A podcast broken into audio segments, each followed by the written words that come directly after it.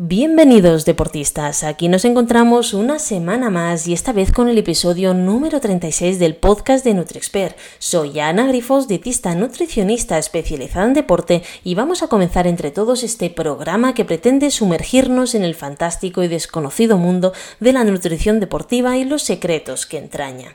Hoy haremos algo diferente y nuevo y hablaremos sobre mitos existentes en nutrición deportiva. Por ello daremos respuesta a 10 mitos que nos habéis lanzado en nuestra redes sociales de forma sencilla y amena. Pero antes de liarnos y ponernos en faena, permitidme recordaros que el día 13 de noviembre va a empezar el curso sobre autogestionarse nuestra propia nutrición deportiva, donde os voy a enseñar una serie de técnicas y una serie de formas para que sin la necesidad de un profesional vosotros mismos podáis aprender a gestionar vuestra propia alimentación en función de cómo sean vuestros entrenos. Vamos, vamos a aprender a comer antes, durante y después de los mismos en función de nuestras competiciones, los alimentos que tenemos que priorizar según la temporada deportiva, qué tipo de comidas comer según la intensidad o tipo de entrenamiento o competición cómo solucionar problemas estomacales que se pueden sufrir en competición, cómo usar eficientemente la cafeína, si se pueden usar suplementos, qué tipo de suplementos, qué calorías o qué cantidad de nutrientes tenemos que utilizar, si tenemos que comer lo mismo si somos hombres o mujeres, o qué valores de analítica revisar. Al, al final se tratan de 13 módulos específicos para que en cualquier nivel podáis aprender a a gestionar vosotros mismos vuestra propia nutrición deportiva sin necesidad de un profesional al lado que al final ya sé que es mucho más costoso que no si lo aprendemos poquito a poquito con técnicas. Yo al final os voy dando tips a través de este podcast, a través de Instagram, pero sí que entiendo que se puede quedar corto y por ello muchas veces me habéis pedido este curso. Pues bien, pues bien este año lo tenéis para vosotros, os voy a dejar el enlace en, en la descripción de este episodio y ahora sí, sin demorarme más, vamos a empezar con este episodio sobre mitos. ¿Estáis preparados? ¿Sí? Pues empecemos. Primer mito es el que me habéis lanzado es si el ayuno intermitente es un potente quemagrasa. Bueno, pues al final el ayuno intermitente no sirve para quemar grasa. El ayuno intermitente es un estilo de vida, es un hábito que se puede seguir. Si a una persona le sienta bien, no a todos los deportistas, nos tiene que sentar bien hacer ayuno intermitente. Sé que se ha puesto muy de moda últimamente, ¿verdad? Pues estar sin comer pues 12, 14, 16 o 20 horas, pero no a todo el mundo le puede ir bien. Personas que tienen unos trabajos mucho más exigentes físicamente, que al igual pues necesitan pues eh, bueno pues repartir un poco más las ingestas, ¿no? Porque imaginaros que no come nada, primera hora del día se lía hacer pues un albañil, ¿no? Pues a liar un trabajo físico muy duro y que al final pues por la tarde al final este hombre esté destrozado, ¿no? Pues al final el ayuno intermitente no deja de ser una elección. Se dice que ayuno intermitente es aquel ayuno eh, de a partir de 12 horas, ¿no? Pero muchas veces si nos paramos a pensar Mm, esto lo hacen muchas personas. En mi caso, yo que me voy a dormir muy pronto y por lo tanto ceno muy pronto, solemos cenar entre siete y media, ocho y media, y luego nos levantamos y desayunamos entre las, pues lo mismo, entre las ocho, ocho y media, pues al final me preguntaréis, ¿pero esto es un ayuno intermitente? Pues mm, teóricamente sí, pero yo no lo considero así, es un hábito para mí, ¿vale? Entonces no me cuesta, me sienta bien y forma parte de mis hábitos. Otras personas al igual tienen días mucho más ajetreados y no les va bien. Bueno, y otros, en cambio, pues eh, pasan muchas horas sentados en la oficina por la mañana y no les importa desayunar a las 10 o a las 11 de la mañana, habiendo cenado previamente el día anterior a las 8 o 9 de la tarde, de la, bueno, sí, de la tarde-noche, ¿no? Al final, creo que la, más que ponerle un nombre a todo lo que últimamente parece que todo se le tenga que poner un nombre, tenemos que mirar qué es lo que a nosotros nos va bien. Si va bien para quemar grasa, pues si tú lo haces para esto seguramente no te va a ir bien, porque el ayuno intermitente es un estilo de vida. Si tú lo haces y te fuerzas a hacerlo y te estás obligando sin que te siente bien, no tienes hambre, pero aún así dices, venga, va, pues voy a aguantar porque hasta las 10 no tengo que comer, ¿vale? Por poner un ejemplo, hasta mediodía no me toca comer. Pues al igual luego lo que vas a provocar es que en la ingesta posterior comas más de lo que debes o con más ansiedad y por lo tanto en menos tiempo comas más cantidad y acaben siendo comidas pues eh, de peor calidad nutricional, ¿no? O peor equilibrio nutricional. Así que mm, que si es un potente quema grasa, no, puede ser un arma de doble filo perfectamente. Hay personas que no les ha ido nada bien, ¿no? Porque ha sido como forzar a su cuerpo a hacer algo que a él no le va bien. Que puede ser una buena estrategia como un estilo de vida si a ti te sienta bien, pues ¿por qué no? Claro que sí. Al final creo que no tenemos que decir que no algunas estrategias siempre que nos vayan bien, ¿no? Entonces, eh, no te va a servir para quemar grasa, te puede servir eh, como un cambio de estilo de vida. Yo, como siempre, os digo que lo probéis, no probéis de buenas a primeras, pues estar ayunando cada día, pues 16 horas, probarlo con 12. Si os sentís bien, pues claro que sí, podéis aumentar a 13, 14 horas. Para un deportista, para mí llegar a 16 horas sería demasiado. ¿Pero por qué? Os voy a dar el motivo. Porque el deportista tiene unas necesidades energéticas mucho más aumentadas que una persona sedentaria. Entonces, en estas horas que le restan, debería debería de comer todo lo que para él es necesario, ¿no? Si tú en dos ingestas potentes puedes llegar a consumir 2.500, 3.000 calorías, fantástico, pero habrá quien no es posible, pues se le cerrará el estómago y dirá hasta aquí, ¿vale? Entonces provocar un déficit energético mm, por una moda, no, o sea, esto no sería adecuado para un deportista, así que se tiene que ver de forma individual cada uno de nosotros a ver si nos puede ir bien. Ahora, ¿cómo quema grasa? No, como otras estrategias como cambio de hábitos, sí, esto sí. Segundo mito que me habéis eh, comentado en redes sociales, esto me hace mucha gracia, ¿no? Porque eh, os pregunté diferentes mitos, algunos, la mayoría han salido, algunos no, porque solo quería hacer 10, si no me acabo extendiendo muchísimo, pero este sí que es verdad que lo he escuchado muchísimo, no solamente en los últimos años, desde que me dedico a la nutrición deportiva, sino también a lo largo de mi vida, ¿no? Que es el hecho de si ingerir mucho líquido en las comidas engorda, ¿no? Bueno, pues, pues no, no engorda, porque el líquido además eh, bueno, el líquido si hablamos de agua, si hablamos de agua, el agua no tiene calorías, entonces no engorda.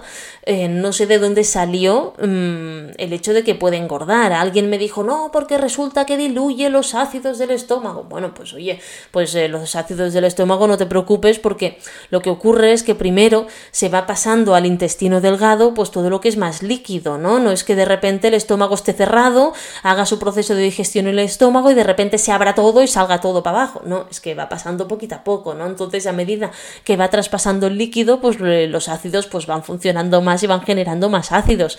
El cuerpo es muy inteligente, entonces a veces queremos poner una teoría o algo sobre algo que es tan fisiológico que es que no, no tiene sentido, ¿no? Entonces Ingerir mucho líquido, si hablamos de agua en las comidas, no engorda. Lo que te va a engordar es si consumes refrescos, si consumes zumos, si consumes otras cosas, ¿no?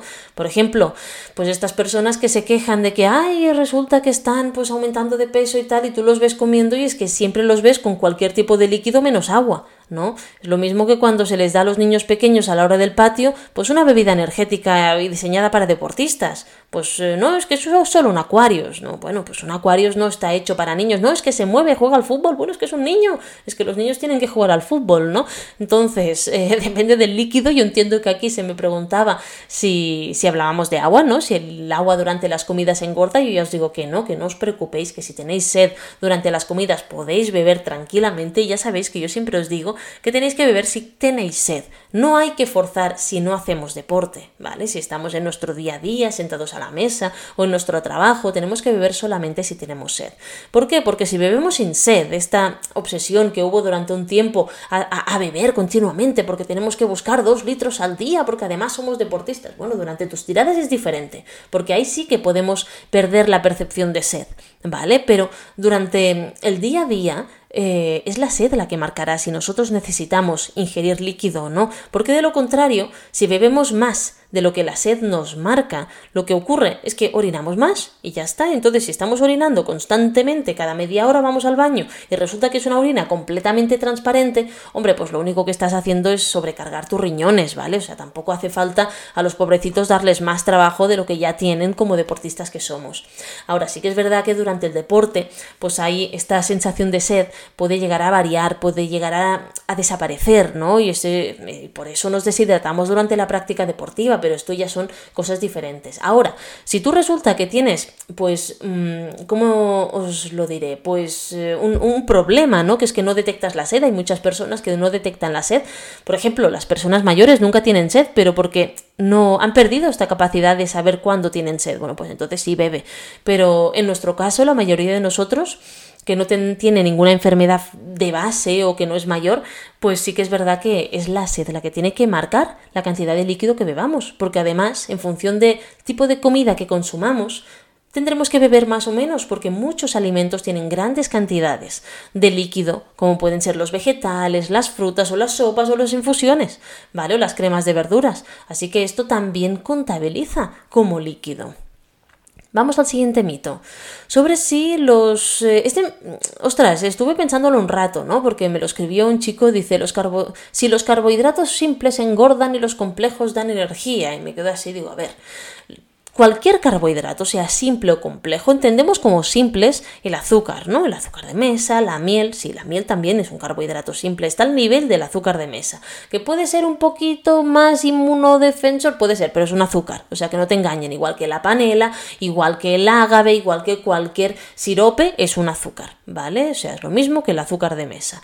Y el azúcar moreno es lo mismo que el azúcar de mesa, ¿vale? Solo que uno, bueno, pues es más moreno y el otro es blanco. No pasa nada, es que es lo mismo, es azúcar, ¿vale? Bueno, pues eh, entiendo que como carbohidrato simple, esta persona me preguntaba sobre los azúcares, distintos tipos de azúcares simples que hay, azúcares de mesa o siropes o ágaves o mieles, ¿vale? luego si los complejos dan energía. Bueno, los complejos yo entiendo que son pues legumbres, pasta, boniato, pan, cereales, ¿no? Arroz, quinoa, trigo sarraceno, todo esto, ¿de acuerdo? Para que nos hagamos una idea rápida de qué es cada cosa. Bueno, pues, em, a ver, no es que unos engorden y los otros den energía, es que los carbohidratos son energía o sea, los carbohidratos sean simples o no, se convierten en glucosa, que es la única molécula, una, la única, también los cuerpos cetónicos, pero estos son tóxicos, ¿vale? Pero la glucosa debería ser la única molécula con la que se nutre nuestro cerebro y nuestros músculos, ¿vale? Entonces, ¿qué ocurre? Que ambos dan energía, lo que pasa es que los simples llegan más rápido en forma de glucosa a nuestra sangre. Lo único que ocurre es que tú los simples o los quemas o los almacenas luego como grasa. ¿Vale? Entonces, si tú no los quemas, quedan por ahí circulando en sangre y lo que ocurre es que tu cuerpo los almacena, mm, bueno, en forma de grasa para decir, bueno, pues cuando los necesite ya los sacaré. ¿Qué ocurre? Que es mucho más difícil para el cuerpo volver a transformar esta grasa acumulada en glucosa, ¿vale? O en ácido, triglicéridos o ácidos grasos para, para hacerlo funcionar, para, bueno, para hacer funcionar, para darnos energía, que no mm, obtenerlos otra vez en base a nuestra alimentación, por supuesto, ¿vale? Entonces, ¿qué ocurre? Que no es que los simples engorden, engorden, engordan si te pasas, como todo. Si tú consumes un exceso de carbohidratos complejos, también te van a engordar, igual que si tú consumes un exceso de grasa. Al final, por eso en la moderación está el, el, el key de la cuestión, ¿no? No se trata de excedernos, se trata de saber qué consumir en cada momento y cuándo. Esto lo enseño en el curso, en el curso que vamos a lanzar ahora el día 13 de, noviembre, que os podéis inscribir.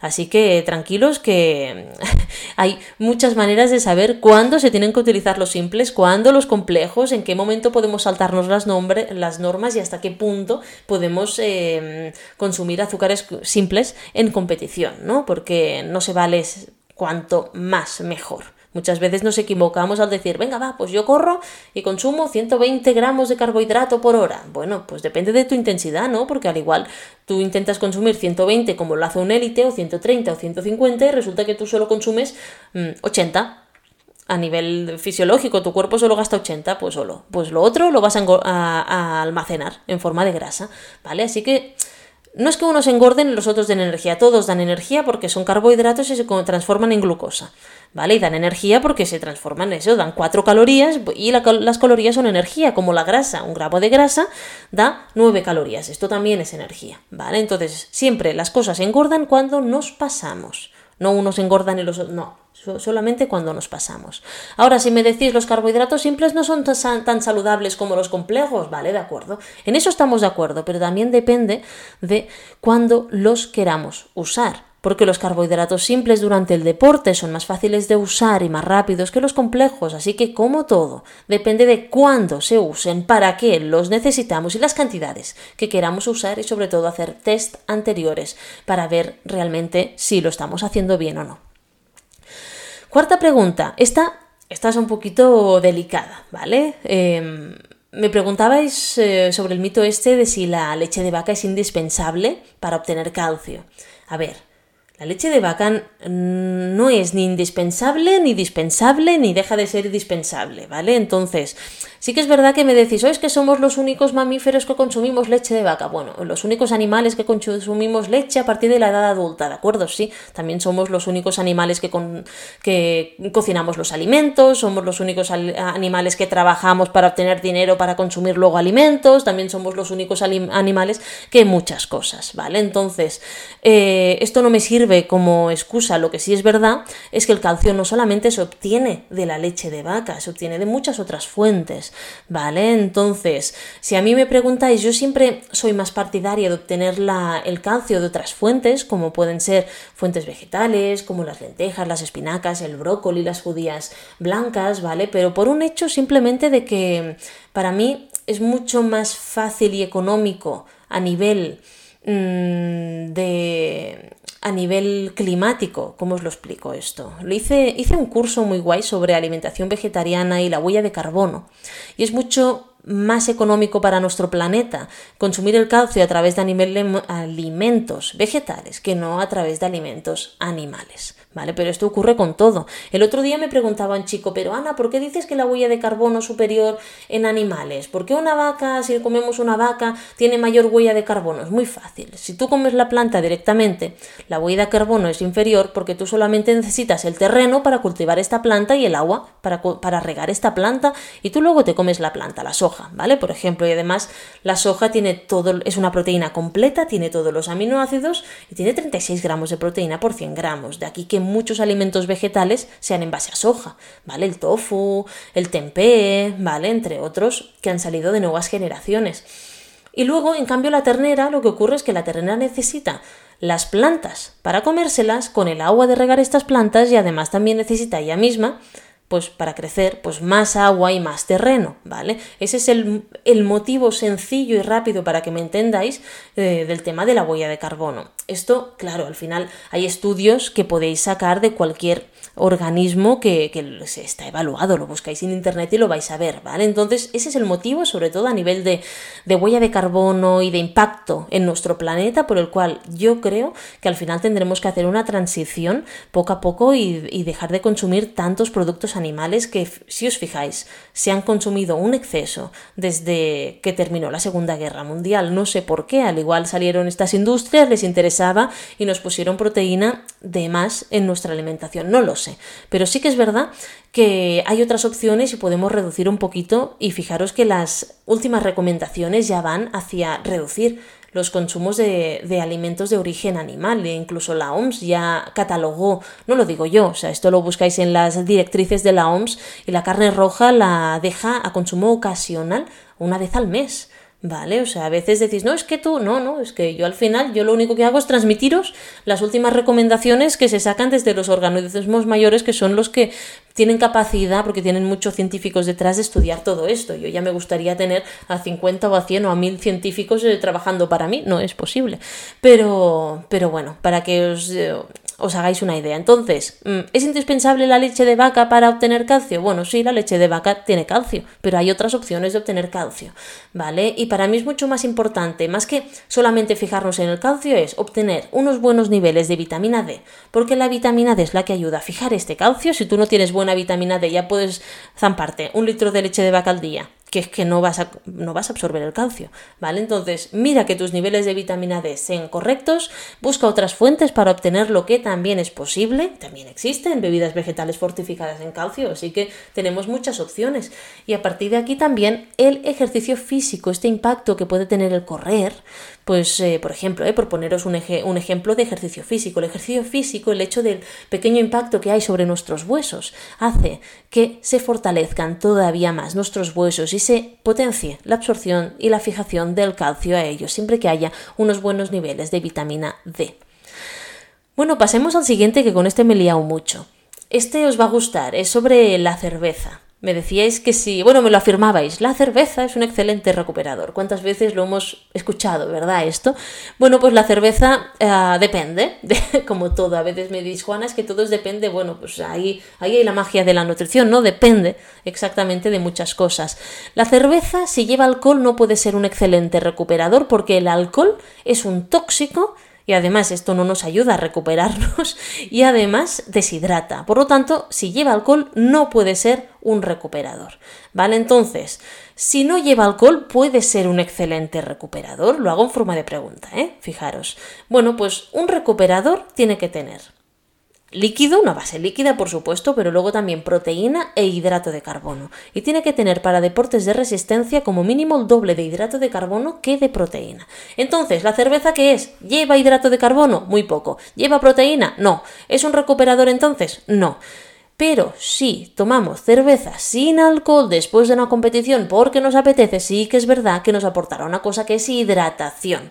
¿Vale? Entonces, ¿es un excelente recuperador? No. ¿Es un excelente hidratador post competición, post entrenamiento si lo tomamos sin alcohol? Sí. ¿Y si lo tomamos con alcohol? Pues el alcohol deshidrata y además es un tóxico, por lo tanto a tu cuerpo le va a costar todavía más recuperarnos. O Ana es que solo tiene 5,5, da igual, cualquier grado de alcohol es malo. Y si lo tomo en forma de Radler, pues igual, porque la Radler creo que lleva la mitad, ¿vale? Pero si lo hacemos sin alcohol, entonces, bueno, pues como hidratación, sí, entonces sí. ¿Vale? Pasamos a la siguiente. Es el sexto, ¿eh? O sea, de momento solo llevamos cinco, nos quedan cinco más. Eh, esta me la preguntaba una chica que me afirmaba que cuando se tiene la menstruación se tiene que tomar hierro. Bueno, pues depende, porque si, tú eres una chica, las menstruaciones no son muy abundantes y resulta que no tienes problemas de anemia, pues ¿por qué vas a tomar más hierro? ¿Vale? El hierro solamente lo tomaremos con la menstruación en el caso de que sean menstruaciones muy abundantes y de que realmente hayan pérdidas grandes de hierro y haya em, riesgo de anemia recurrente cada mes. Hay algunas chicas que les pasa, pero esto no significa que por que a algunas les pase, todas deban tomar hierro siempre cada mes cuando se tiene la menstruación. ¿Vale? Entonces, ojo aquí porque a veces se, establecen patrones de conducta que no son adecuados, ¿vale? Y que además un exceso de hierro puede ser tóxico y puede acumularse en nuestro cuerpo en forma de, por ejemplo, manchas en la piel, ¿vale? Entonces, no tanto es malo el exceso como el déficit. Solamente tomaremos suplementación de hierro o de cualquier mineral o de cualquier vitamina en caso de necesitarlo, si no, no. ¿Cómo sabemos si se necesita? Con una analítica completa deportiva, que no es una analítica básica, general, de las que nos hacen en el médico o en el trabajo, ¿vale? Una analítica completa deportiva. Esto también os lo explico en el curso que va a salir el, bueno, dentro de, tres semanas, sino, sí, el día 13 de, de noviembre, ¿vale? Así que tranquila chicas, que solamente se tiene que tomar en caso necesario. También es verdad que los deportistas tienen más riesgo de tener anemia, por eso es importante hacer ya sé que a muchos nos gustan los pinchazos, pero hacer analíticas al menos una vez al año. ¿Vale? Y si se detecta algún déficit, entonces dos veces al año. Primero para detectarlo y segundo para ver si se ha corregido con las pautas de suplementación o cambio alimentario que se hayan establecido. ¿Vale? Pasamos al siguiente mito.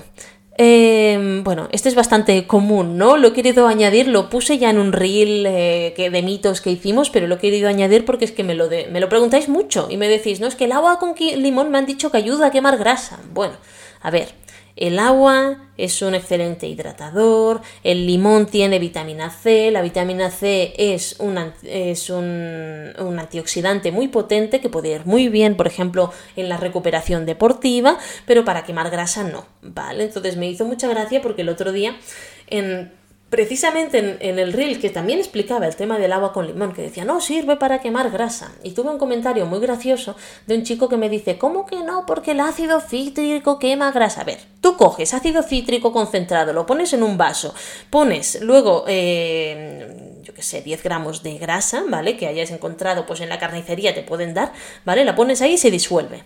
¿vale? Pero no es tu caso, tú estás vivo. Eso para empezar, ¿vale? Entonces, no sirve lo que tú puedas ver fuera de tu cuerpo a lo que pasa dentro de tu cuerpo. Dentro de tu cuerpo lo siento mucho. O este ácido cítrico está en, contacto con tu grasa, cosa que no va a pasar, ¿vale? Porque eh, va a estar en contacto con tu tubo digestivo, de la boca hasta ah, bueno, hasta por donde sale todo, ¿vale? Entonces ahí sí que va a estar en contacto, pero ahí no hay grasa. Y además se transforma, por favor, es que no, a veces... Mm, tomamos como ciertos comentarios, ¿no? De personas que intentan darle un razonamiento científico a algo que no lo tiene. Entonces, de verdad que este comentario, pues mira, me sacó una sonrisa porque lo, vi un día por la mañana así y digo, oye, me echó una panza de reír, digo, ostras, digo, parece mentira, ¿no? Que, que se tomen como ciertas cosas que son mm, tan bueno, es que no dejan de ser mitos, ¿vale? Así que no, el agua con limón no ayuda a quemar grasa.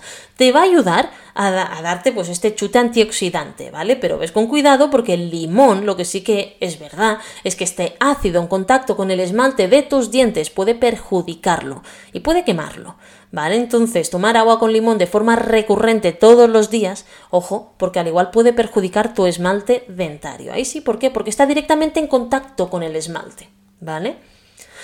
Bueno, pasemos al mito número 8. Este, ostras, este me sorprendió bastante porque era un muchacho que me decía, el agua de mar da energía. Y me recordó a un ciclista profesional que, que he tenido durante muchísimos años, que me acuerdo que no tomaba sales, era muy jovencito, ¿eh? luego se pasó el profesional, la verdad que lo estuve siguiendo durante 10 años eh, y, fue espectacular porque a medida que lo iba introduciendo en la, en la pauta de alimentación, hidratación, suplementación, me acuerdo un día que dije, bueno, ya empiezas a hacer tiradas largas, vamos a empezar a tomar estas cápsulas de sales, ¿no? Y me acuerdo que el chaval la primera vez me viene y me dice, Juana, qué guay, fíjate, ahora solo tomo sales y me dan un chute de energía que no veas. Y me quedo yo así, digo, ah, a ver, ¿qué estás tomando? ¿Solo sales? Dice, sí, sí, cada media hora me tomo una. Y digo, ¿y geles? No, no, no, con las sales es suficiente. Cuando tú notas que las sales o el agua de mar te da energía, es que estás deshidratado. Y entonces, cada vez que a mayor deshidratación, mayor sensación de recuperación de energía cuando tú te vuelves a hidratar. La sal lo que hace, el sodio lo que hace es retener el agua en tu cuerpo, promueve la hidratación y además es que lo excretamos por sudor el sodio, por lo tanto hay que aportarlo. El agua de mar tiene una gran cantidad de sodio, las píldoras de sales también, ¿vale? Entonces, ah, bueno, pues te da energía solamente en el caso de que estés deshidratado, porque ya la deshidratación afecta directamente a tu rendimiento deportivo, lo empeora. ¿Vale? Entonces, en principio no da energía porque el agua de mar solo tiene minerales. ¿Vale? Entonces no puede dar energía. Si notas un chute de energía es porque te estás ya deshidratado. Ya sabéis que os he machacado muchísimo con el tema de la hidratación porque para mí es un tema muy importante más que la alimentación, ya lo he dicho más de una vez, porque sin comer podemos aguantar bastante y luego llega un momento que durante la práctica deportiva si no comemos, pues sí nos entra un pajarón, pero luego el sistema de las grasas pues va funcionando y va tirando y las grasas en nuestro cuerpo son prácticamente limitadas. Pero sin agua ya os digo yo que es súper limitado el tiempo que puedes seguir haciendo ejercicio, ¿vale? Así que por favor, vamos a otra vez a recuperar todos estos episodios, estos podcasts, estos reels que os he dejado en Instagram sobre la hidratación y la importancia de la misma, si tú notas que las sales te dan energía es que algo está pasando y que seguramente es la hidratación que no la estás haciendo bien, ¿vale? Noveno mito. El dicho este de desayuna como un rey, come como un príncipe y cena como un mendigo. ¿Cuántos de vosotros y vosotras lo habéis escuchado? Yo toda mi vida. Y además es que durante mucho, mucha época de mi vida, pues casi que lo tomas como cierto, ¿no? Hasta que, bueno, llegué a la universidad y digo, ala, Digo, pues esto resulta que no es así, ¿no? Porque depende, otra vez, depende. Pues tú desayuno como un rey y come como un príncipe y luego si quieres cena como un mendigo si resulta que tu máxima actividad física se desarrolla durante la mañana. Pues el ejemplo que os he puesto antes. Un albañero, alguien que trabaja físicamente. Pues oye, pues vale. O un deportista de élite que su ejercicio lo hace por la mañana. Pues sí, de acuerdo. O sea, se tiene que cargar todo a la primera parte de la, del día. Pero si, ¿y si tu trabajo físico es después? ¿Y si tú estás en la oficina ocho horas? Pues ¿para qué vas a desayunar potente? Pues al igual desayunarás un poquito, pero si luego resulta que tú dos, tres horas después de comer haces pues dos o tres horas de ejercicio, pues oye, pues entonces come bien y cena suficiente para recuperarte.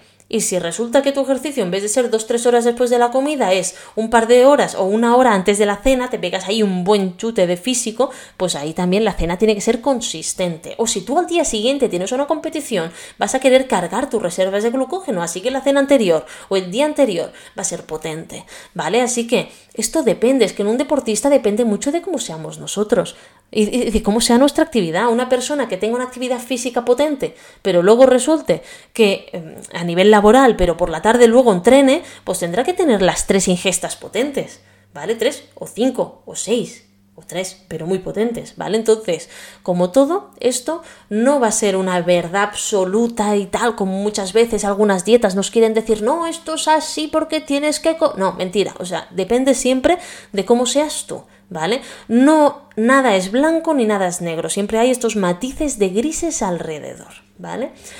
Y deportistas, pasamos al mito número 10, ¿vale? Que lo habéis escuchado muchísimo seguro porque este está muy, muy, muy escuchado, que es sobre si comer carbohidrato por la noche engorda.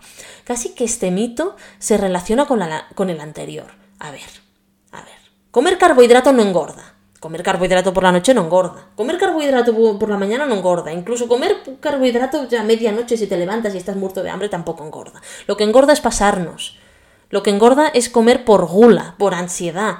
Y tampoco el carbohidrato. Tú te puedes engordar porque te, excedes de proteínas o porque te excedes de, de grasas. ¿Vale? Entonces, jo, qué manía los pobres carbohidratos con lo importantes que son en el mundo del deporte, que los hemos demonizado de tal manera que es que os da miedo consumirlos. Y por la noche no, porque. ¿Y por qué no? O sea, a ver, es que hay personas que les va mucho mejor comer el carbohidrato por la noche porque resulta que por la mañana tienen que llevar el tupper en la oficina y no les apetece, prefieren una cremita, una sopita, unas ensaladitas porque es más fácil. Pues es que depende, porque si tú entrenas fuerte por la tarde, pues y te cuadran los macronutrientes, ¿por qué no vas a comer carbohidrato por la noche? ¿Vale? Entonces es que como todo depende de ti, de cómo seas tú, de qué es lo que te vaya bien, de cómo entrenes, de cómo sea tu ejercicio físico, ¿vale? Y luego de tu composición corporal, porque a mayor masa muscular, mayor necesidad calórica. A mayor masa muscular también, más variables serán nuestros porcentajes de macronutrientes. Y en función del deporte que hagamos también, porque no es lo mismo que nace un deporte de impacto, un deporte de potencia, un deporte de fuerza, que un deporte de resistencia, un deporte de larga resistencia o de varios días, ¿vale? Es que cada, cada cosa es completamente diferente. Entonces, ¿comer carbohidrato por la noche engorda? No. ¿Comer patata por la noche? No. No. Lo que engorda siempre es el exceso, la gula ¿vale? O el hecho de estas personas que saben que no pueden comprar nada en casa porque como lo tengan en casa lo devoran, ¿vale? Esto es ansiedad, esto es gula, ¿vale? Entonces, si tú eres de estas personas no lo tengas en casa, o si lo quiere tener la familia, pues, eh, pues que te lo tengan escondido, ¿Vale? Entonces siempre se tiene que buscar las estrategias que sean mejor para ti. Ahora, muchas veces le damos la culpa a algo, en este caso los carbohidratos pobrecitos míos, que son los más los que más perjudicados salen aquí, a algo que resulta que no es culpa de los carbohidratos, es culpa de otras cosas. Al igual te engordas porque consumes demasiado refresco, o demasiado cerveza, o demasiadas barbacoas, o demasiadas comidas fuera, o demasiados picoteos, o ahora unas patatitas, ahora unas tapitas, ahora. Claro, es que hay muchas cosas, ¿vale? Entonces, Siempre tenemos que ser consecuentes con nuestros actos, ver a ver qué está pasando y muchas veces no es culpa de proteínas, grasas o, carbohidratos, es culpa de, en general, los hábitos que estamos tomando o el estilo de vida o social que estamos llevando. ¿Vale? Entonces, bueno, esto hay que tenerlo en cuenta. Así que, deportistas, eh, muchas partes de estos mitos es lo que explico en el curso de aprender a gestionar vuestra propia alimentación deportiva. Yo, tanto si queréis apuntaros como si no, yo os agradecería que lo, que lo mirarais, que, que mirarais a ver si os puede interesar o si tenéis algún grupo de WhatsApp o algún grupo de, de deportistas a quien les pueda interesar y os estaría súper agradecida si lo podéis compartir. Os lo dejo aquí en el copy, en el resumen de del episodio para que podáis abrirlo y compartirlo y os estaré súper agradecida, ¿vale? Y ahora sí, deportistas, damos por concluido este episodio que hemos dedicado a los mitos que van apareciendo sobre nutrición deportiva. Espero que os haya gustado y poder veros en el, bueno, el próximo sábado en un nuevo episodio del podcast de NutriExpert.